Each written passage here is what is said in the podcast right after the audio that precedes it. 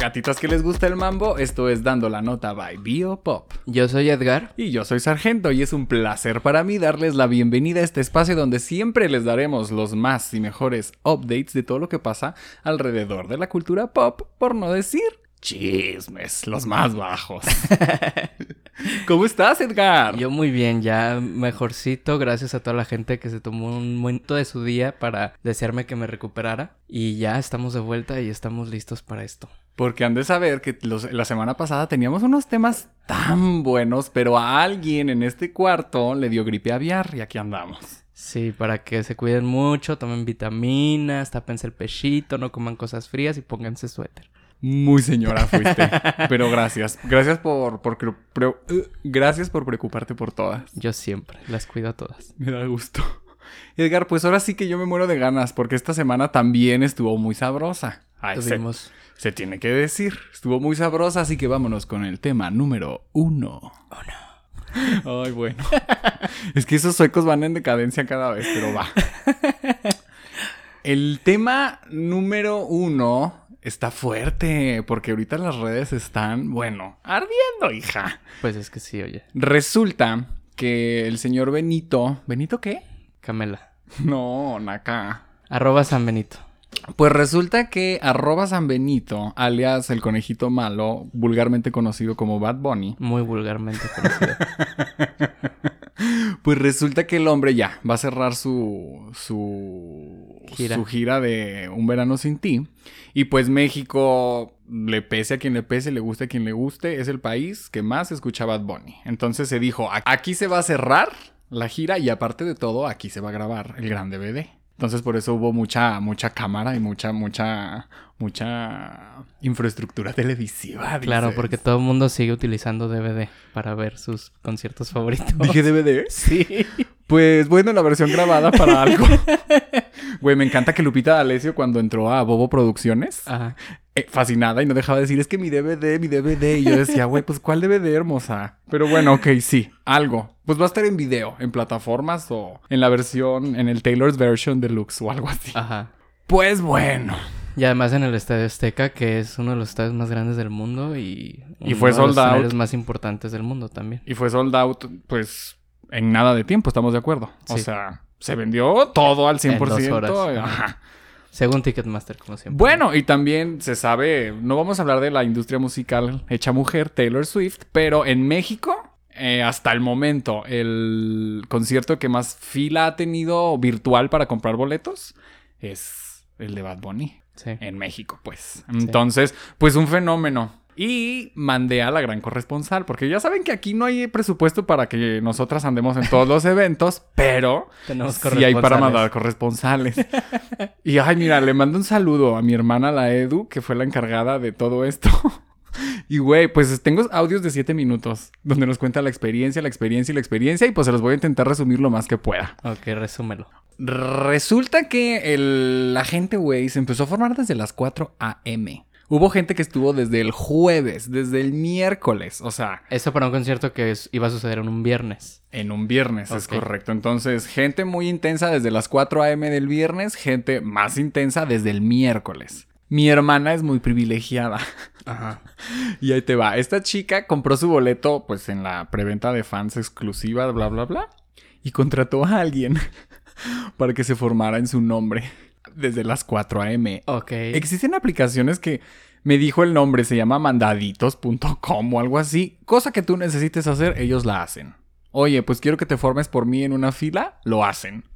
Al final creo que terminó siendo un amigo, un conocido de un amigo de no sé quién que dijo, ah, pues yo si me va a pagar yo me formo. La gente por formarse esa cantidad de tiempo, pues andan cobrando unos dos mil pesos. Digo, esto se los digo para que, para que lo sepan. Ajá, digo, en algún momento si se ocupa, pues bueno, hay gente que se dedica a esto. Mi amigo, nuestra corresponsal, perdón, llegó desde las 2 pm a relevar al chico que estuvo desde las 4 am.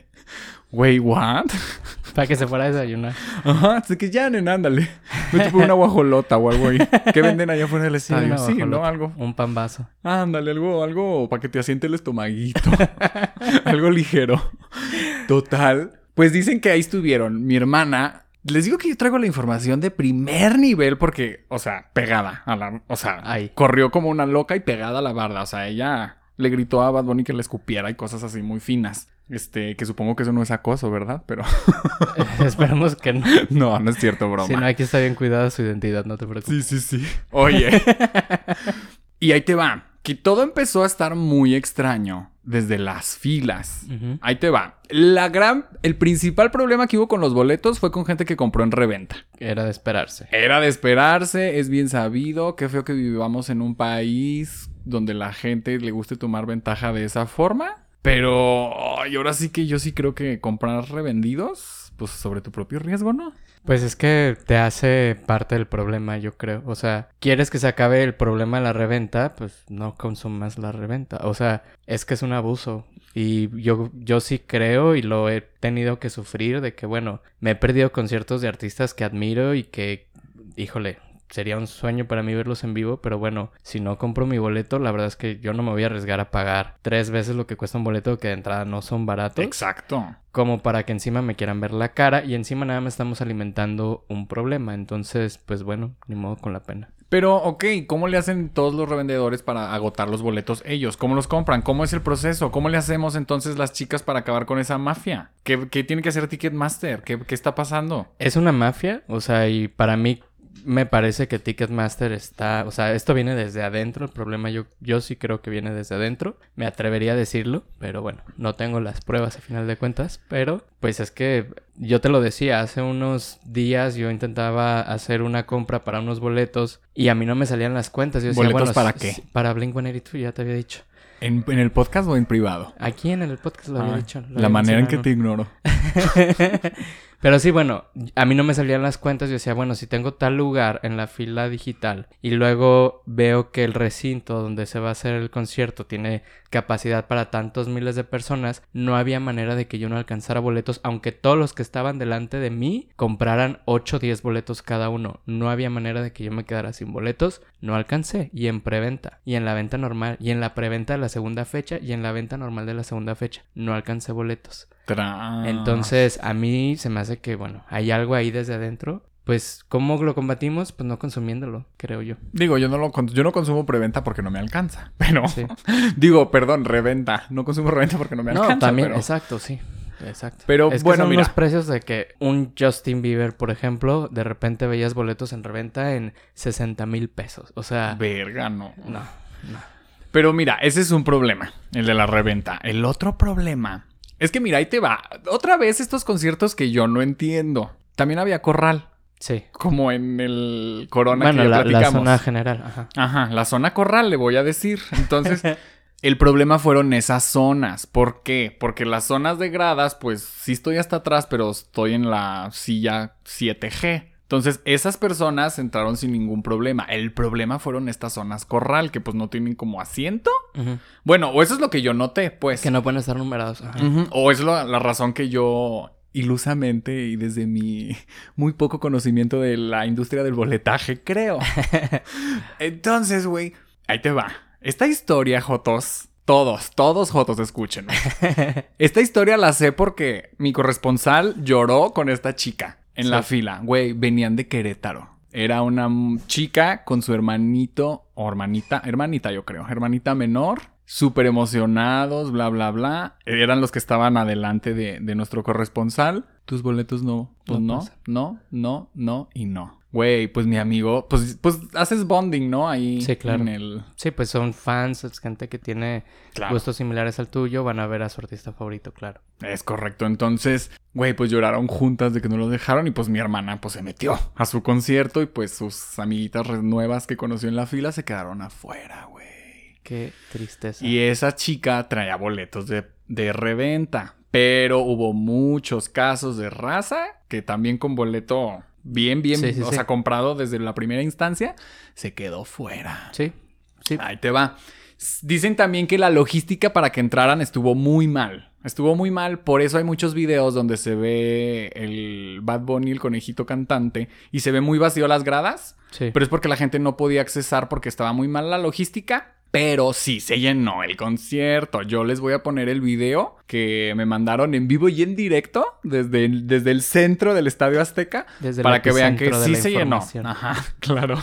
Sí, o sea, sí se llenó, tardó mucho, pero lo que sí no se llenó fue lo de en medio. Y toda la gente que se quedó fuera fue. La gente que tuvo problema con su boleto fue la gente de, De la zona, de la zona corral. Ajá. Entonces, pues bien fuerte, bien fuerte, bien fuerte. Y lo que se me hace a mí todavía más fuerte es que el conejito malo no ha dicho Sí, eso digo, Güey, güey, ¿cuánta gente, cuántos videos hemos visto de raza llorando, arrastrándose? Gente, güey, de primera mano sabemos una chica que vino de Querétaro con su hermanita. Se quedó- o sea, ¿sabes? Y este vato, ah, el mejor concierto de mi vida, besos. Ese es su último tweet. no, yo, yo vi casos, digo, fue gente de Querétaro y no por menospreciar a la gente de Querétaro, pero está ahí a un lado. Pero había gente literalmente que venía de Sudamérica, gente que vino de Europa a ver este concierto porque era el concierto, El concierto. de la gira. Entonces eh, vi casos de, de gente que vino literalmente de otras partes del mundo acá a verlo y se quedó fuera. Y estaban de que, bueno, ¿cómo puede ser posible? Y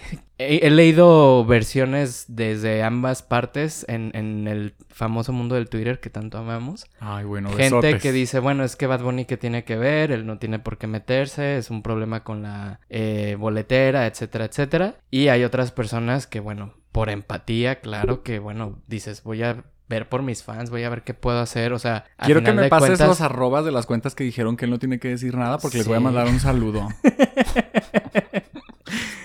Sí, o sea, no, y estoy seguro, y por lo que veo, es gente que ni siquiera fue al concierto, nomás andan ahí porque, bueno, aparte todo este ola de hate de que, bueno, es que, ¿para qué van a ver a Bad Bunny? Pues obviamente les iba a pasar eso, o sea, ¿sabes? Sí, bueno, el hate generalizado que existía al Exacto. reggaetón porque la gente que escucha Metallica se siente más cool. Algo así es, ¿no? Exacto, sí, pero bueno, una banda de esas ya no llena el Estadio Azteca dos veces seguidas en un fin de semana. Entonces, Tras. Pues sí. Y pues nada, pues un saludo a todas nuestras queridas seguidores de Bad Bunny que no pudieron asistir. Tampoco a nosotros nos alcanzó para asistir. No, no, no. Nosotros de lejos, pero nos alcanzó para mandar corresponsal. Pero para mandar al corresponsal. Nos alcanzó mandar dinero para que nuestra corresponsal pagara para que alguien se formara por ella. So. Y por favor, alguien ya póngale un alto a Ticketmaster Taylor Swift. Haz algo, por favor. Oye, pero ahí te va. Ticketmaster será. O sea, la administración México, la administración USA. ¿Tú crees que todo el desmadre de Taylor Swift repercuta acá? ¿En algún punto? Sí, yo creo que sí. O Porque sea, hay que recordar a la gente que no sabe que todo este desastre de boletos y de compras y reventas pasó hace tres semanas con la con el lanzamiento de, de la preventa de De The Eras. Tour de, de Taylor Swift. Entonces, esta gran artista sí salió a, a favor de los fans, a decir, a denunciar, que qué pedo, bla, bla, bla. Pero bueno, a raíz de eso pues estamos esperando que ya pase algo con Ticketmaster porque ya también lo dijimos en el concierto de Dua Lipa cuánta gente se quedó afuera y pues cuánta gente se va a quedar afuera del grupo firme cuando se presenten y por- para los que dicen que Bad Bunny. Sí. Bueno, ¿qué escuchan ustedes, hermosa? Lo que sea que escuches. Te Sí. puede pasar porque esto ya está muy cabrón. Y dejen de consumir reventa, por favor. Nada más nos están jodiendo a todos. A todos, a todos, a todos. Ay, güey, imagínate que hubieran comprado todos los boletos de, del, del conejito malo y que no se los hubieran vendido porque... Hubiera sido hermoso. Y la pérdida que hubieran tenido hubiera sido suficiente para a lo mejor no acabar con toda la mafia, porque es una mafia gigantesca, pero sí les hubiera dado un buen golpe. Un Entonces, chavas, ahórrense un mal sabor de boca y ahórrenos a nosotros unos cuantos pesos en la reventa. Oye, oye, y no todo es malo. Este, el concierto se vivió una locura. Todo mundo bailó como loco. Todo mundo gritó. Todo mundo sudó. Todo el mundo este, perreó. Todo mundo perreó. Prolapsos al suelo. Gatitas Claro. que les gusta el mambo. O sea, estuvo, o sea, tengo entendido que estuvo muy padre. La producción estuvo muy cabrona. Y que literal se me dijo que casi cada canción iba con invitado. Que fue muchísima gente. La verdad, no reconocí ni un solo nombre.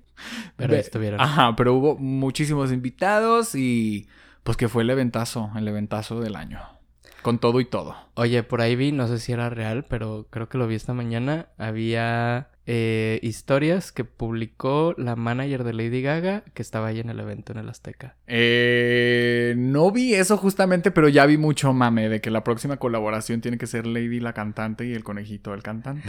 Qué fuerte. Entonces, quién sabe si eso es... Pero bueno, también que el manager de Lady Gaga. Lady la cantante esté ahí, no sé si eso sea como muy contundente para que estemos pensando en algo. Y no me imagino esa colaboración bajo ninguna circunstancia.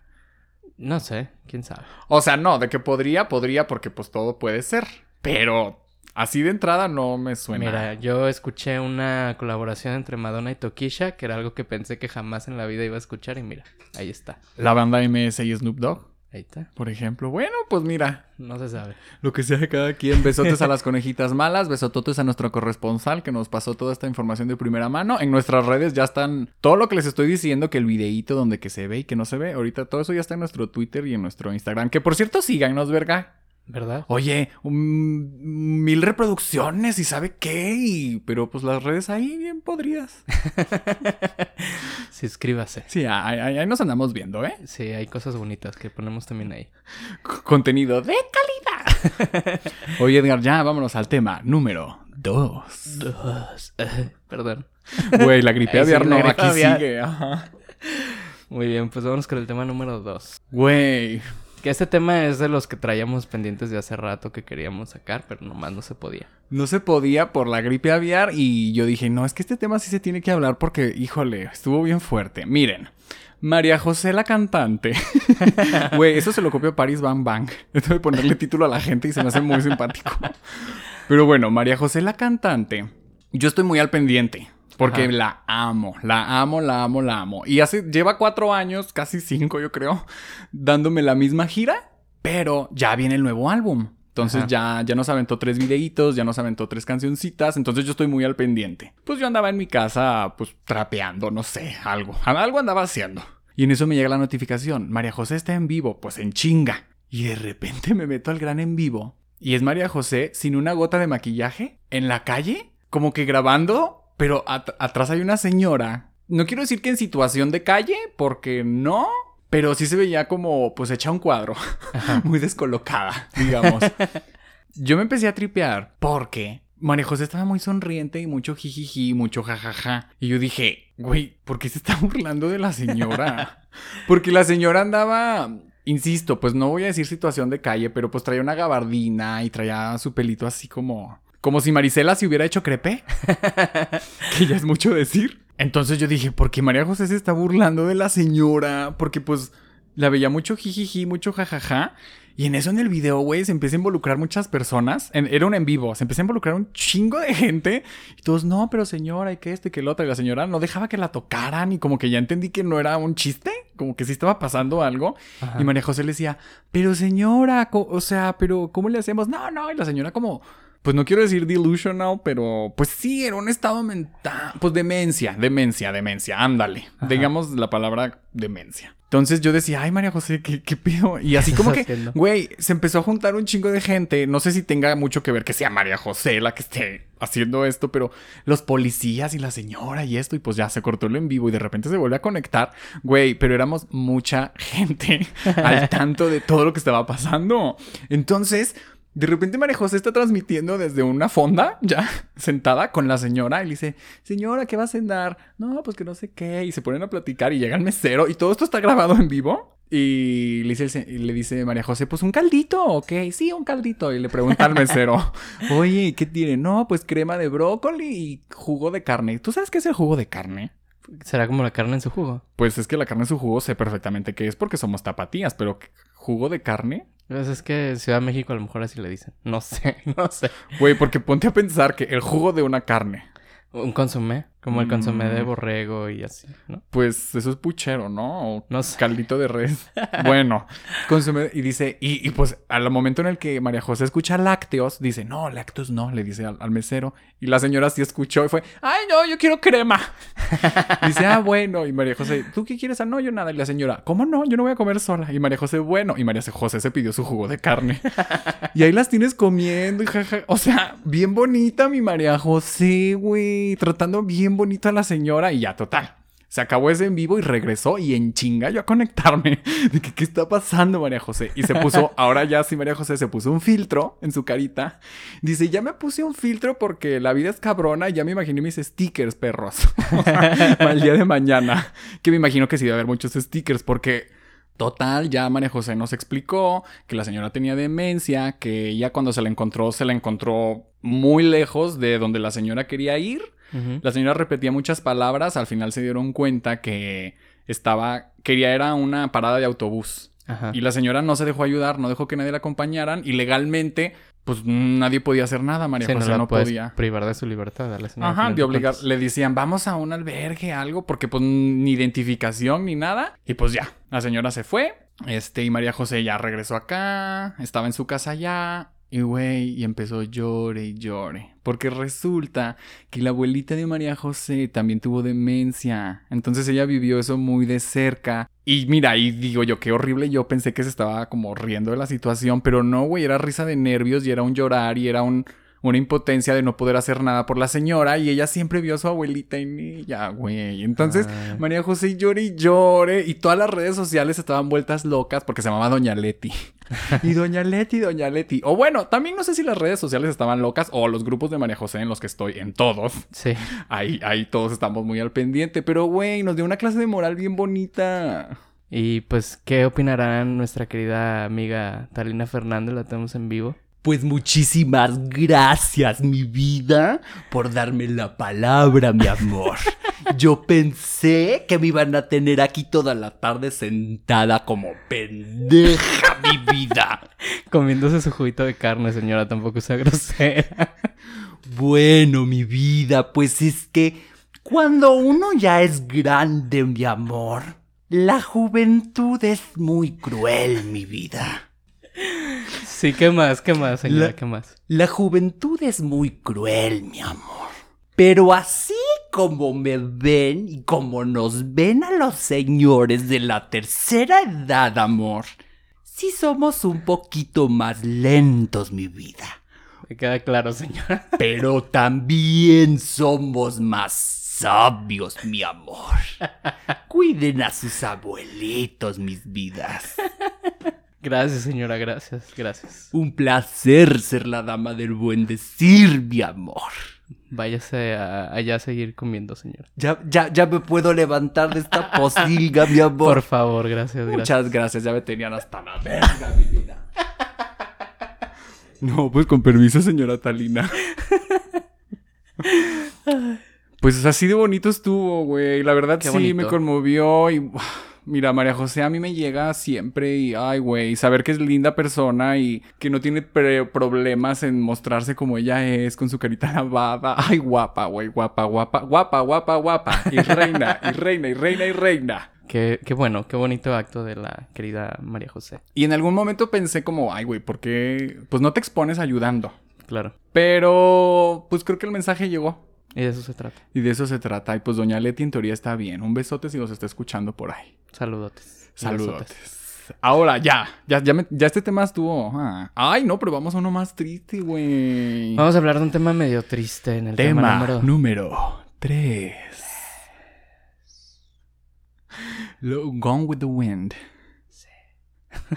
Oye, amanecimos esta semana Con una triste noticia. con una muy triste noticia, pero tú sabes más que yo. A ver, bueno, les platico. No, lo que sucede es que, la verdad no, no sé mucho más que tú, pero sí estuve viendo, de repente, hay una señora del buen decir, ella sí, yo creo que sí es del buen decir. A ver, a mi no te Talina, no se a mi Talina no no, me la vas a menospreciar. No, pero hay una eh, diva del pop que además pues es considerada la reina de las residencias en Las Vegas. pues es que sí. Estoy hablando ni más ni menos que de Celine Dion, esta cantante canadiense que bueno... es- Celine la cantante. Celine, la cantante canadiense. Lleva no sé cuántos años haciendo residencia en Las Vegas con muchísimo éxito. Tiene temas clásicos que, bueno, todas las generaciones, muchas generaciones se las saben. Yo me sé muchas canciones de Celine Dion. Y resulta que a últimas fechas había estado cancelando y posponiendo muchas de sus fechas ahí en Las Vegas. Y la gente no sabía qué estaba pasando con ella. O sea, simplemente pues se cancelaban, se posponían y todo el mundo decide que Adele eres tú, ¿qué está pasando? Y pues no. Grosera. Pero sí. Y pues nada, esta semana salió Celine a dar un comunicado finalmente a decir que ella no había podido decir nada porque no se sentía lista, pero que pues a final de cuentas fue diagnosticada con un síndrome rarísimo que le sucede, ella dice, a una en cada un millón de personas, o sea, es una situación rarísima de una enfermedad de la cual no se sabe mucho, se conoce como el síndrome de la persona rígida, porque pues tal cual eso sucede. La, es una enfermedad, un trastorno autoinmune en el cual eh, las neuronas del cerebro que se encargan de la movilidad prácticamente de todos los músculos del cuerpo se van, pues digamos, ¿cómo se dice? Atrofiando. Atrofiando, pereciendo, de manera que se va perdiendo la movilidad del cuerpo hasta que la persona queda rígida, tal cual como Una se llama el síndrome. Y esto, pues, afecta todo, ¿no? Una de las primeras señales para eh, Celine fue que le empezaron a dar eh, espasmos, esta especie de momentos en los que se quedaba como catatónica, es decir, no se podía mover, no podía hablar, no podía hacer nada. Como si se les hubiera al muerto. Como si se hubieran muerto, pero estando despiertas de cuenta, ¿no? Entonces, una situación muy fea. Y, y de ahí, pues, que tuvo que empezar a cancelar, a posponer.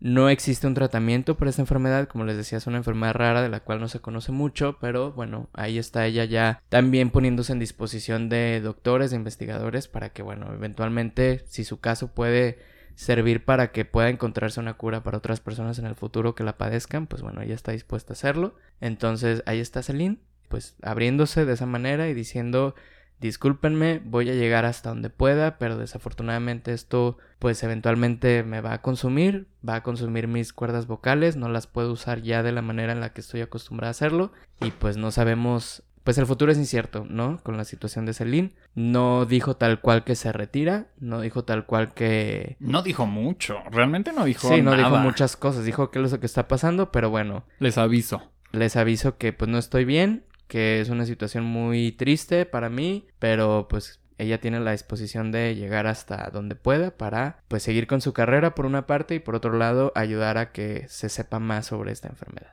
Ay, güey, qué tema tan difícil, porque lo único que tenemos seguro es la muerte, todas. Así es. Pero, híjole, que tengas como esta sentencia anunciada de que pues vas a estar como, pues no, no sabemos mucho ni tú ni yo de la enfermedad, pero pues podríamos decir que como vegetal, pues sí, como, Sí. ta- pues sí, pues rígido, güey, así nomás vivo, pero sin poder hacer mucho. Qué fuerte, güey. Y ver, y lo acabas de decir, la reina de las residencias. Ir a verla está cabrón en cuanto a costos, pero pues ni todo el dinero del mundo, hijo. Nada, nada nos asegura la salud. Qué fuertérrimo. Como dices tú, todos crecimos con la canción del Titanic.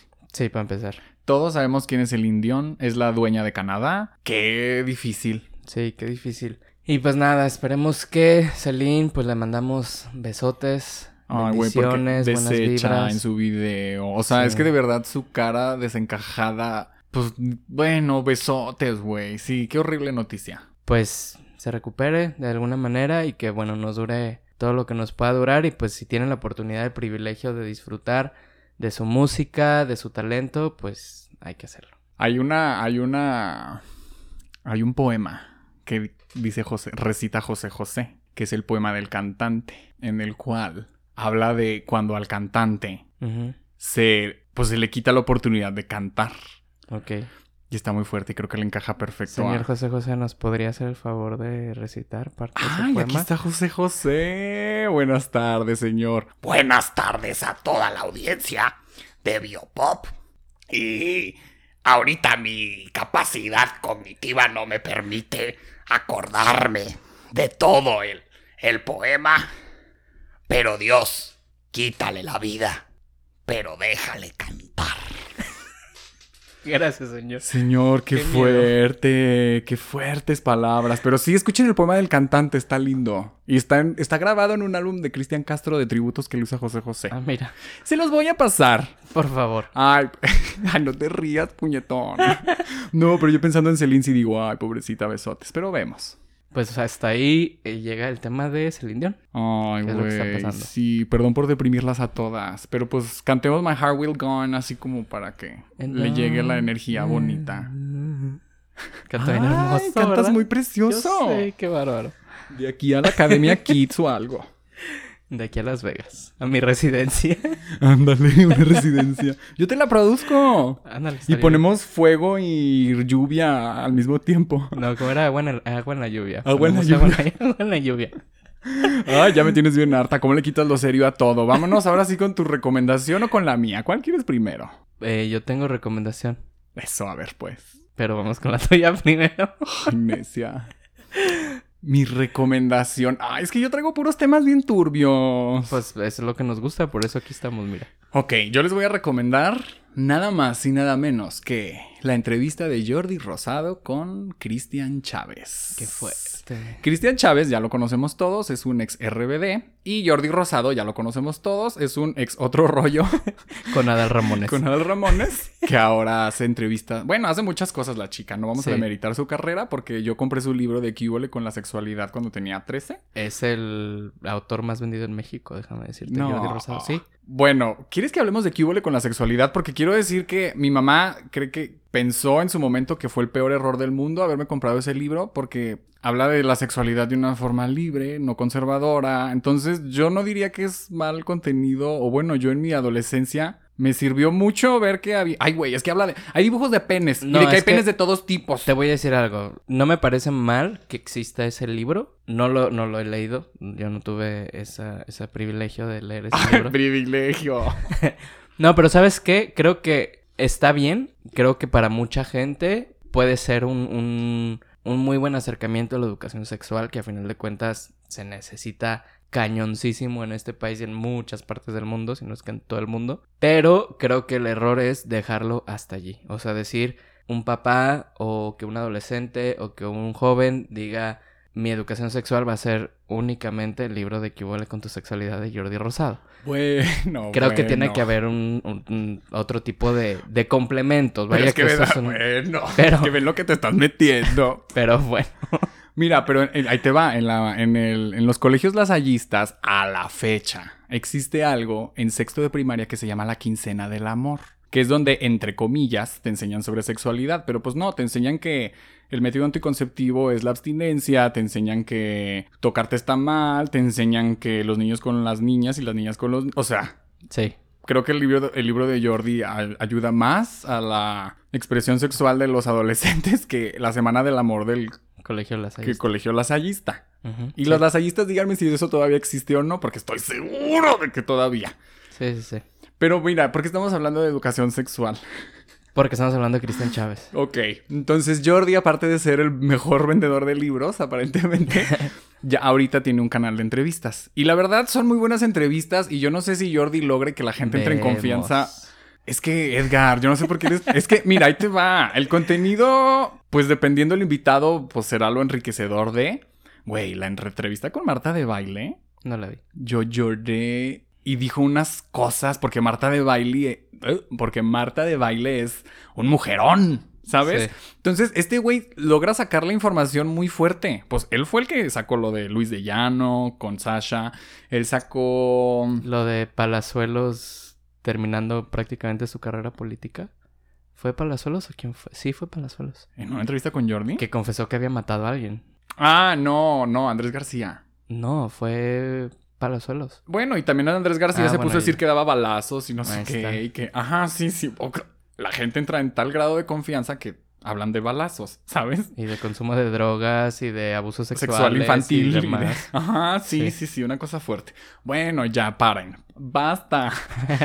Cristian Chávez fue la, la, la próxima víctima. Y güey, se me hacía muy interesante, importante hablar de este tema. Porque, híjole, ¿qué sabes de Cristian Chávez tú, por ejemplo? ¿Es un ex RBD que qué? Bueno, yo ya vi la entrevista, entonces puedo decirte más cosas, pero lo que sabía antes de ver esa entrevista, pues Ay, es pero que qué afán de echarme a perder mi interacción, verga. Bueno, perdón. Y lo dejas, y lo que dejas para que la gente Lo te que sabía. Cristian Chávez, o desde mi perspectiva probablemente homofóbica, es que... Sin que empieces, sí confirmo que va a ser homofóbico. eh, bueno, que es un actor con una buena carrera, pero que pues realmente no ha hecho nada más que ser el chico de RBD o el chico de clase 406, que ¿cómo se llamaba? Fercho. Mm, no la vi. Fercho de clase 406 y luego fue el otro de... El chico del, en el closet de RBD, De pelo de color. de pelo de colores. Y peli después de eso, que ya no hizo nada de su carrera, que intentó sacar por ahí un sencillo que no pegó. Y quien sí le pegó fueron todas sus parejas. y que se hizo público en todos los medios. Y que bueno, que sí la chica canadiense que lo golpeó. Y que luego él tuvo un abuso con alguien de otro país, de Holanda, me parece. Entonces, eso era lo que conocía yo de la carrera. Y más recientemente, que salió ahí en La Casa de las Flores, como la amiga este, homosexual de una de las protagonistas, de Verónica Castro en su juventud. Besotes a mi chica. Y ya, eso es lo que sabía de, de Cristian Chávez. Pues, güey, esta entrevista está fuertísima porque te enteras que somos un país malditamente homofóbico y que siempre lo hemos sido y que las cosas realmente a veces parece que han cambiado mucho y no. Ujú. Ok, él se casó antes, o sea, se casó en clase 406, clase 406 con su, el marido canadiense. O sea, eso fue antes del boom de RBD. Sí. Cuando sale el boom de RBD, me lo empiezan a extorsionar con esas fotos que ya eran del pasado. Entonces, güey, se me hace bien denso. Porque en aquel año yo recuerdo que Televisa, pues no, pues aplausos. O sea, no aplausos, pero ay, amor es amor y aquí abrazamos a la diversidad, ¿no? Sí. Güey, le quitaron la exclusividad. No, bueno, en esos tiempos Televisa era una asquerosidad. No, sigue siendo, o sigue siendo. Pero la imagen que nos dieron en medios de que, ay, no, Cristian, estamos contigo, mientras le estaban quitando la exclusividad. Pero, ajá, pero es que además, ¿quiénes eran los homosexuales en Televisa? Era el Paul que decía, yo no soy niña, no ah, soy yo iba a decir niña, Luis no de niña". Llano. Ah, no, claro, sí, bueno. este, Fernando Col, bueno, no sé. No, no, pero aquí no vamos a sacar a nadie del Nadie, closet, acuérdate. Nadie, nadie. Pero Ni bueno. a Peewee. No, pero me refiero a que la imagen de, de que se promovía de la homosexualidad en Televisa eran las comadritas de Yuri, eran las La burla. la burla, o sea, ¿sabes? Eso eso éramos, ¿no? Ya ahorita a lo mejor ya están un poquito más woke, por así decirlo, Digo, sigue Carmelo el mesero y sigue todo eso sucediendo. pero pero creo que fue a Cristian Chávez a quien le tocó pues ser la Ellen DeGeneres de México que dices, ¿no? O sea, la primer persona Foto en Latinoamérica. que tuvo que salir muy a su pesar Muy a tu pesar. muy a su pesar del closet y decir, bueno, yo soy homosexual y no pasa nada, eso no me resta el talento, eso no me resta lo que he hecho, eso no me resta ser parte de la banda de pop más exitosa de todos los tiempos en Latinoamérica. Ahí está el chico, ¿no? Entonces, pues bueno. Pues bueno, estas declaraciones, o sea, lo sacaron del closet, no salió, tuvo que salir, le quitaron la exclusividad. Después dices que es- después sacó un álbum con un single que te cito, nadie escuchó, pero a mí me encanta, que se llama En dónde estás, que es una balada muy linda y vocalmente requiere, entonces está muy linda. Güey, lo banearon de la radio. No, es que no, es que esta, esta estación de radio no pone música homosexual. Güey, no trae ni un solo pronombre. referencia de él Ajá, o ella. o Exacto, es como neutral. No, pero es que aquí no tocamos música de gays. O sea, güey, a todo eso se topó el vato y el vato tenía veintitantos. Sí. Ah, y otra cosa. Pues como era una carga laboral cabroncísima, pues ten un pentil, ten un ribotril, ten un tafil, ten... Güey, el vato sometido a sustancias fuertísimas en la adolescencia, en medio de la fama. Güey, o sea, el vato tiene mucho que decir, tiene mucho que decir y esa entrevista, pues no sé si yo específicamente porque soy parte del colectivo LGBTTTIQ+, me identifiqué con cada cosa que decía, güey. O sea, se me hizo bien fuerte. Ahora, todo lo de los novios, pues ya lo dijiste tú. Yo también recuerdo sus fotos madreado, este, en TV Notas y en todo eso. Y, güey, otra vez Cristian Chávez. Y a todos se nos hacía bien fácil decir, güey, pinche vato tóxico, que no sé qué, bla, bla, bla. Güey, se ponía a explicar su proceso psicológico de, de cómo conoció a estas personas y cómo era desde sus carencias y de... Dice, yo a estos güeyes, con los güeyes que famosamente se agarró a golpes en, en revistas, dice, güey, yo a esos vatos me enamoré, amor a primera vista, vámonos a vivir juntos, hay que hacer todo juntos. Jotos, el amor a primera vista no existe. Somos dos personas, o sea, y te empieza a explicar todo su proceso y cómo fue y cómo se manejó en los medios, atacándolo a él porque pues era lo más sencillo, por ser el homosexual. Bueno, güey. O sea, a mí se me hace que dice muchas verdades, que evidencia muchas cosas y por eso creo que la entrevista de Jordi Rosado con Cristian Chávez es muy importante que la vean. Pues vayan a verla. Entonces, muy, muy, muy recomendada. Ahí está. La recomendación de Sargento Dan de esta semana. Sabelo. ¿Y cuál es la tuya, Hermo? Bueno, mi recomendación de esta semana, recomendación o no, es una serie que acaba de publicarse en Netflix esta semana, que además está como muy ad hoc para las fiestas decembrinas. Se llama Smiley. Tras.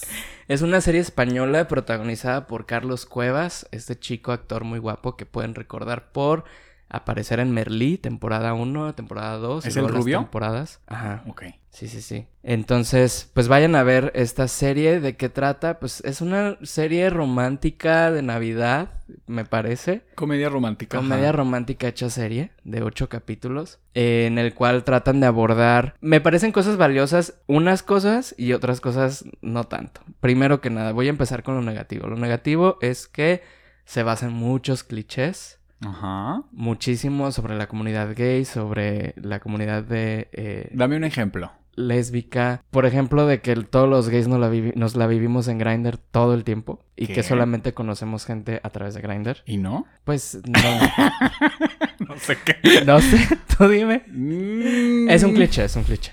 Ah, ah, Bueno, que las lesbianas son las únicas hacendositas que se ponen a remodelar cosas Bueno, y sí. arreglar los problemas de los jotos porque los jotos no lo saben hacer. Ajá. Sí, sí, sí. Y eh, cuestiones también de dadismo, me parece, ¿no? Ok. Entonces, eso es lo que está un poquito negativo, pero por el otro lado, pues representación, y la representación importa para mí, ¿no? Entonces podemos ver historias en las cuales nos podemos ver reflejados de alguna manera como parte de esta comunidad LGBTTIQ y más. Porque pues hay gente queer, hay gente transformista, hay gente de muchas edades, de diferentes, no sé, estratos sociales, no sé cómo mencionarlo.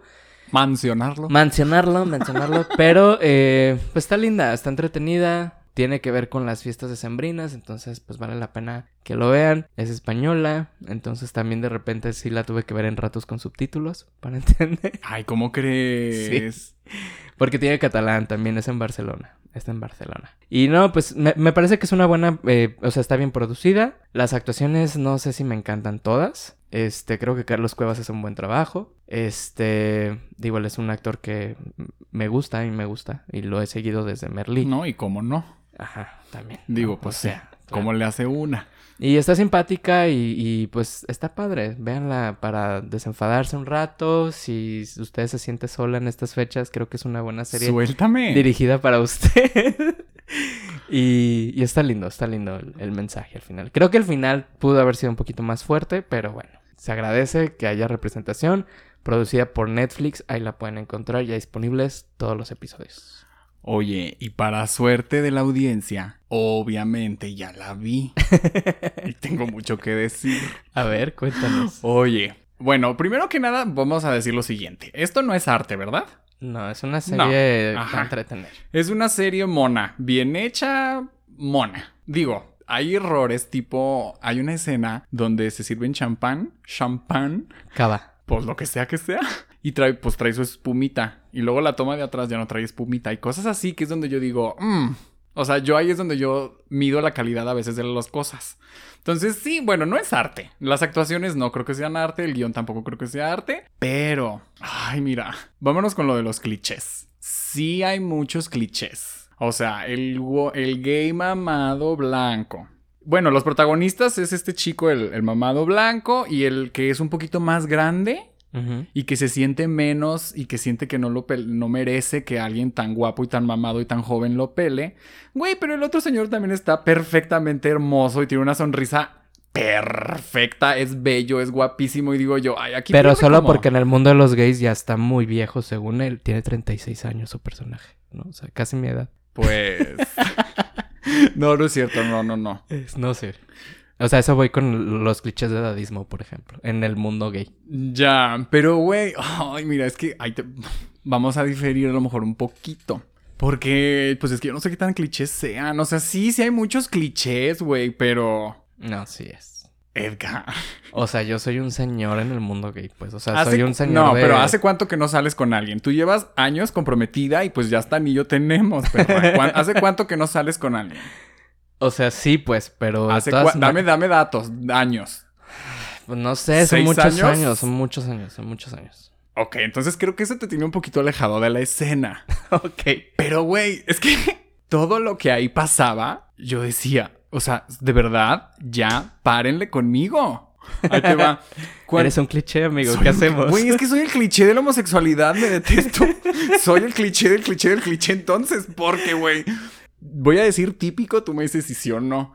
Típico que conoces a alguien que te gusta, que ya tienes el número. Ay, ¿le escribo o no le escribo? güey, ya lo vi en línea. Ah, y si piensa que le estoy rogando, ay, güey. Y luego dices tú, no, pues chingue su madre, voy a demostrar mis sentimientos y voy a abrir mi corazón. Pues, ¿qué tiene? Me voy a demostrar así. Te demuestras así y no recibes lo mismo y te vuelves a cerrar. Y luego el vato dura día y medio sin contestarte para hacerse el cool y para generar atención en ti, pero lo único que genera es que te alejes y no te vuelves a ver. O sea, todo eso yo decía, Jotos, ya, sí son, los gays son así. Los Sí. gays son así. Cuando empiezan a Y ligar, basta, basta de eso, porque Andrés se va a burlar mucho de mí cuando escuche esto, porque lo escuchó él en vivo mientras estábamos viendo esta serie. ¿quién es Andrés? Andrés es mi prometido. Ah, ok. De todos estos años. Ah, ok. Y una cosa que dije, o sea, mientras veía la serie, así como cuando los heterosexuales están viendo Marruecos contra quien jugó Portugal y dices, ¿por qué hacen esto? Yo dije, güey, ¿por qué la gente no se abre al amor? Ya basta. Estoy hasta la madre de eso. O sea, Yo también. tenemos que empezar a normalizar que la gente diga lo que quiere y lo que siente. Y que si les gusta, qué bueno. Y que si no, que digan, ¿sabes qué? No es lo que estoy buscando. Con permiso, que te vaya bien. Te deseo lo mejor. Chao. Basta. Háganle caso, biopoperras. Hagan caso. Sí, pues yo también creo eso, güey. Y con tanta, no tanta, pero con mi proceso psicológico lo entiendes, pero la práctica es otra cosa. Sí. Entonces, mira, no importa si es cliché o si no, representación. Yo Sí. andaba, yo le escribí a un amigo que le mandó un saludo, aunque me odia. Y le dije, güey, pásame una, quiero llorar con una película de amor.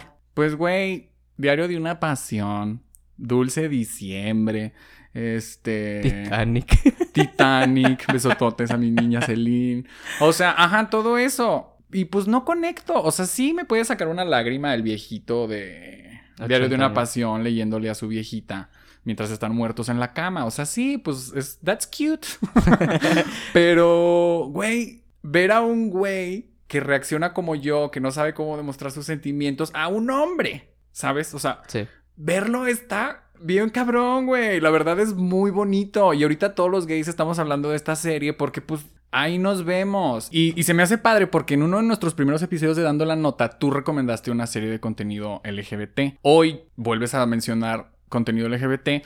Y ya no es El secreto en la montaña, que te demuestra algo muy oscuro y muy, pues, de closet, que, pues, híjole, es una, es una realidad para muchas personas, sí, Sí. pero ya vamos más para allá. Ya hay más cosas que decir de la comunidad. ¿Sabes? Había antes Queer as Folk, pues era como muy sexual en su momento. Este, después salió The L World, que ponía a las lesbianas muy caóticas y al hombre trans lo retrataban como pues un güey fuera de quicio por las hormonas, o sea, una representación pues no Muy tan mala. digna, no digna, no digna, digamos, porque supongo que ojalá haya tenido sus cosas buenas esa serie. Y luego tuvimos todo SIDA. O sea, si eres Joto, tienes SIDA. Claro, y todas las películas de VIH eran de... Ajá, y ahorita creo que con esto me estoy dando cuenta que cada vez hay más contenido, pues podrá ser basura, güey, pero ya lo dijimos en aquella ocasión. ¿Por qué hay, conten- por qué hay comedias románticas de Omar Chaparro de temática heterosexual malísimas, gastándose el presupuesto de Netflix? Pues también hay gays, güey, y las estamos consumiendo y pues no sé, de verdad yo sí creo representación 100%, yo me vi mucho ahí. Me Ah, ya hablé de la de Bros. Ah, Te, te referías a la película de Bros. Ándale. La romcom.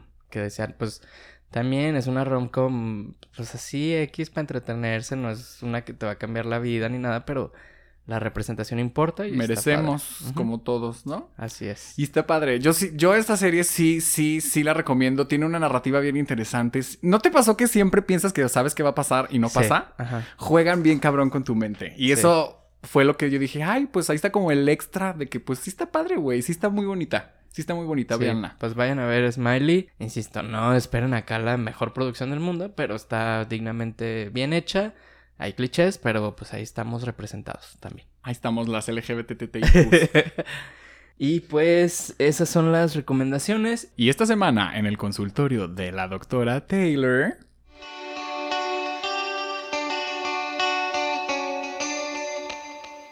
pues, un, nuevo, un nuevo remix de Anti-Hero. Ahora es acústico. Mira, en su defensa voy a decir lo siguiente. Taylor dice que ella hace música chingona. En cualquier, en cualquier género, en cualquier todo. Ajá. Entonces, sí es bien interesante escuchar cómo una canción pop hecha balada suena increíble. Incluso hay versiones en bachata en Facebook que han hecho los fans. que, güey, son buenísimas. Y esto es una muestra más de que Taylor hace muy buena música. Creo que no es el mejor acústico de la historia. No. Era necesario. Pues tampoco. Pero, pues ahí está. Oye, pero ¿sabes qué sí quisiera? En vez de que nos esté aventando tanto remake de Antihero, que agradezco uno que otro porque digo... Hay varios bonitos. sí. Una versión electrónica que de repente puedo ver en... que puedo usar en el gimnasio para hacer ejercicio, está bien padre. Pero, ¿y los videos de las demás canciones, Hermo? Justo estoy yo en ese tema de... Es que, güey, ahí te va. También estamos celebrando el segundo aniversario de Evermore, que se dice que fue el álbum que lanzó e ignoró al minuto siguiente. Sí. Pero también se está ya diciendo eso de Midnight, de que, güey, ¿y qué? O sea, ¿qué, ¿dónde están los 12 videos que faltan? Ajá. Como, ¿qué está pasando? Si estamos ahí... Yo no sé cuál va a ser la estrategia de, de lanzamiento de esos videos, ¿eh? No o sé, sea, no tengo idea porque, pues vas bien tarde, hija. Pero también Sí, manda ¿no? sacar todos de un putazo, pues tampoco. Pues no, pero ya, o sea, como que Antihero, ya, dame, el- dame el que sigue. Dame otras tres versiones de Question, ¿no? De- Ándale, se antoja, Sí. se antoja, se antoja. yo digo, yo digo, pues, Pues Dios mediante. una recomendación para mi doctora. mediante. Para la doctora. Una receta para la doctora. Pues bueno, ¿qué más tenemos en el consultorio de la doctora? Y pues ya esas son todas las gracias de la semana de la doctora. De esta Ándale, semana. Vámonos. Saludos Next. a la doctora.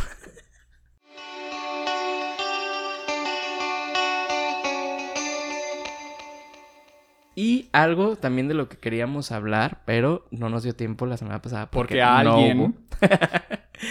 Pero bueno, esto a título personal quiero agradecerles a todas las personas. Digo, lo hicimos a través de redes sociales, pero te queríamos mencionarlo también. Pues fue nuestro primer año de Biopop. De hecho, estamos a unos días de celebrar nuestro primer aniversario. Tras. Y este, y la realidad es que, pues cuando empezamos, hablamos de esto también en algunos episodios de Biopop, lo empezamos a hacer porque era una manera eh, para nosotros de, en un momento de pandemia, decir, bueno, pues vamos a encontrar otra forma de, de expresarnos. Y de jotear. De jotear, de sacar ahí lo que queremos decir.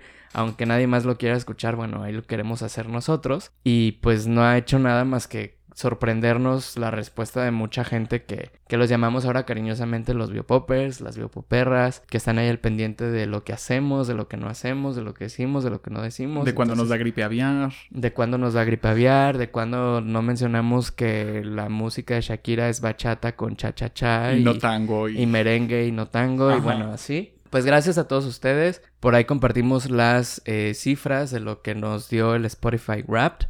Pues gracias. Gracias por todos esos primeros lugares, por esos minutos que nos han seguido, que nos han estado oyendo. La verdad es que no esperábamos mucho de esto y esto pues se siente bien bonito, la verdad. Qué chistoso, ¿verdad? Sí. Que tronó. es que tronó esa. Tronó esa. Sí. Tronó la estadística, ¿verdad? Este año. El año pasado, como empezamos en diciembre, no nos tocó, no nos tocó estadística, pero esta sí. Y yo dije, "Ah", fíjate, sí me dio un poquis miedo porque dije, ay, yo aquí me vale madres. O sea, pues yo, bueno, no sé, pero yo me siento muy yo. Ajá, sí. O sea, creo que soy. Sí, y me sí, abro sí. mucho y digo mucha estupidez y digo yo, ay, tanta gente no se escucha. ¿Será? ¿Por tú crees, chiquis? no, pero güey, o sea, yo- a- a- también hablo a título personal, pero sé que tú también nos da mucha vida hacer esto. Sí. Nos divertimos mucho. Entonces, pues gracias por escucharnos. O sea, encantados. Aquí estaremos hasta donde se pueda. Así es. Y pues también les vamos a compartir quiénes fueron nuestros artistas más escuchados. Porque traemos un pleitazo. O sea, vamos a spoilear aquí quiénes son. O sea, si quiero decir, o sea, Edgar, sí, sí, el primer, claro, el primer claro. lugar de Edgar, ¿saben quién es, hermosas? Ed Sheeran. ¿Qué Tenía que, que decir? ser. ¿Cómo crees, homofóbica? Es el cantautor británico más relevante de los últimos 20 años. Eres el conductor. Change My Mind. Eres el conductor, slash productor, slash editor del podcast más gay de todas las plataformas. Y tu primer lugar es Ed Sheeran. Es Ed Edgar, eso está bien mal, hermosa. No, no, no. Es el mejor amigo de Taylor Swift, por favor. Bueno, mira, nomás por eso. Oye, pero mira, el gran impacto de Biopop. Obviamente en las mías estuvo Gloria Trevi, estuvo Taylor Swift y estuvo María José. Y me sorprendió de repente que vi a Dana Paola. Y dije, ay, pues es que este año se grabó el episodio de Dana Paola. Y la verdad, cada que grabamos el episodio de un, de un artista, yo me meto. Y se me hizo bien chistoso porque lo publiqué por ahí. Y mi hermanito, el más chiquito, me dice, güey, pero ¿por qué te salió Dana Paola? ¿Qué tiene de música nueva? Yo dije, ay, déjame te paso. y sí había muchas de OK, KO, ¿cómo se llama? KO, KO. KO, del álbum. Pero, güey, la canción más escuchada de este año de Dana Paola, se la recomendamos en este podcast, en este episodio. La grabó ella a sus seis años. Se llama Mi Príncipe Azul. Espero que no tenga nada que ver con Sergio Andrade, esa canción. Creo que no. Pero, güey, es una canción bellísima y esa fue mi canción más escuchada de Dana Paola. Entonces se las voy a publicar para que no la ignoren. Está bien perrona. Oye, pues yo me topé con la sorpresa de tener como mi cuarto álbum más escuchado del año, Midnights de Taylor Swift. Ay, qué orgullo. Bueno, por eso no me molesta tanto Ed Qué Sheeran. orgullo porque para lo ti que pesar para mi prometido. Ah.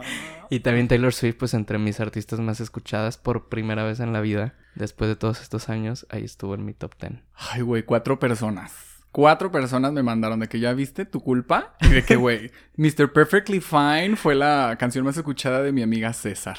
Y de no sé quién fue no sé cuál. Güey, canciones bien random. Swifties todas, vámonos. Sí, sí, pues bueno, ahí estuvo y ahí les vamos a compartir todos, todos nuestros tops. Y vamos a subir una votación. La homofobia del top de Edgar contra mi super top de divas mujeres. Y eh, pues les recomiendo también, o sea, esto a lo mejor debía haber entrado en mis recomendaciones o no, pero... No, si ya se pasó esa sección, ya no, quiero que no, digas no. nada. Escuchen también esa música, digo, para que no juzguen. Porque yo de repente tengo ahí en mi top one de álbumes más escuchados este año, un álbum que a lo mejor no es tan popular, ¿Cuál?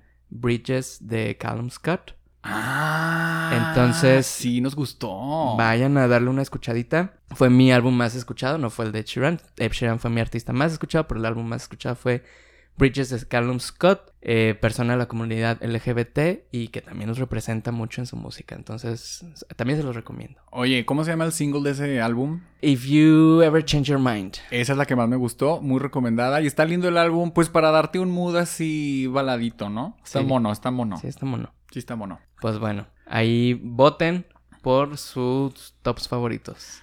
Ay, te voy a destrozar. Sí, son te voy a Sargento. destrozar, te voy a son destrozar. Ahí está. Perfecto. Y pues bueno, esto es todo por el día de hoy. Muchas gracias a todos. ¿Algo que quieras agregar, Sargento? Pues nada, cualquier tema que vean por ahí que es importante que hablemos, arroba biopop en cualquiera. Arroba Biopopcast. Ay, mira. por eso luego no nos Por eso no siguen. nos siguen porque ni te sabes el usuario, maricón. Este, arroba biopopcast en Instagram, en Twitter, en Facebook, en... ¿Qué más tenemos? Tenemos TikTok, pero nunca lo usamos. Pues ahí me verán bailando de repente. Ahí vemos. Ahí me verán menear la chancla o algo. Sí. Entonces, sí, ahí mándenos los temas que crean que les hace falta. Ya, ya, sabe- ya sé que les estamos presumiendo, o no presumiendo, les estamos... Ya viene Biopop, ya viene Biopop. Es que sí se viene. pero ya todo, viene, ¿eh? ya viene, tranquilas. Ay, Dios mío. Va a estar padre. Va a estar padre. Pues nos vemos pronto. Ay, horrible, Edgar, no mames. Nos, vemos- nos escuchamos la próxima semana. Bye. Eso se debería de quedar. Estuvo horroroso.